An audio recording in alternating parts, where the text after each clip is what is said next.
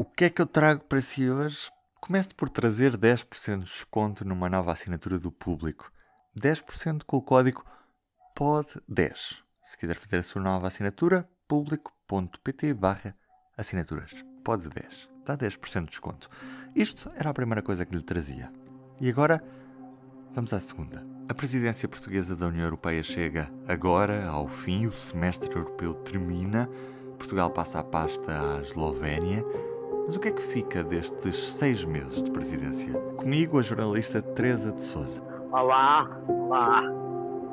Antes de tudo, P24. O seu dia começa aqui. Começa aqui. A última presidência portuguesa tinha sido marcada pela assinatura do Tratado de Lisboa, portanto acabou por ficar de certa forma, para a história. Mas o que é que fica para a história desta presidência portuguesa de, de 2021? Não ficam certamente duas marcas tão fortes como foram as da presidência de 2007, com negociações e a aprovação do Tratado de Lisboa, que liga o nome da, de Lisboa à história da União Europeia, nem sequer as 2000 uh, que liga a história da União Europeia à estratégia de Lisboa, uh, que é também um marco importante na forma como a Europa passou a olhar para a sua própria economia e para a economia mundial. O que não quer dizer uh, que esta presidência tenha sido muito menos importante que as outras. Temos de levar em conta duas coisas muito importantes. Primeira coisa, esta presidência foi feita em condições muitíssimo mais adversas do que as nossas presidências anteriores, custo de dizer porquê. A Europa vive uma crise uh, que não via praticamente desde a Segunda Guerra Mundial e que tem consequências humanas, económicas, sociais verdadeiramente brutais, como sabemos. As condições desta presidência eram particularmente adversas e mesmo assim uh, o governo conseguiu uh, levá-la a bom porto com uma série de realizações que são importantes. Uh, em segundo lugar, as próprias presidências da União Europeia hoje são, têm menos glamour, se eu posso dizer assim, uh, porque uh, têm o seu poder já muito repartido quer pelo presidente permanente do Conselho Europeu, uh, quer pelo alto representante da política externa e de segurança da União Europeia. São, portanto, mais modestas. Agora, eu podia dizer que há dois marcos importantes nesta presidência.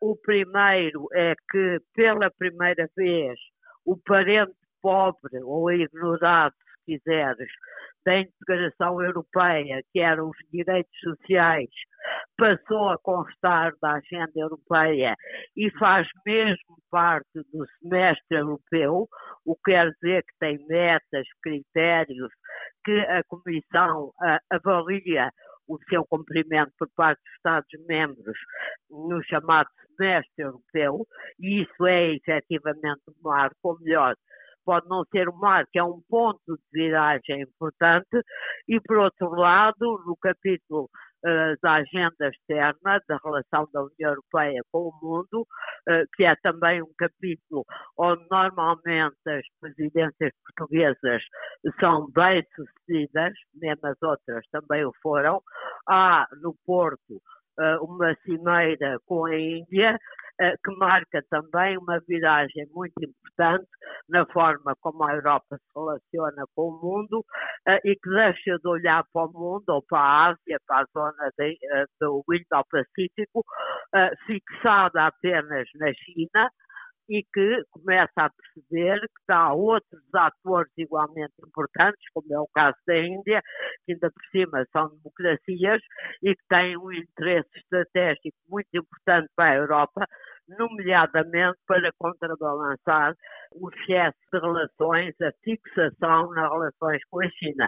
São dois marcos importantes, além de ter despachado imensos dossiês que estavam bloqueados e que a presidência, apesar das condições da pandemia, eh, conseguiu desbloquear. Uhum. Um deles foi há, há, dias a questão da política agrícola comum. Mas o que é que fica, o, o, que é que, o que é que passamos para a presidência eslovena que não conseguimos resolver e que vão ter de passar para o próximo semestre? Não há grandes expectativas em relação à presidência eslovena uh, por, duas, por uma razão fundamental. É que uh, a Eslovénia não está hoje fora uh, do vírus antiliberal que está a infectar alguns países da Europa do Leste.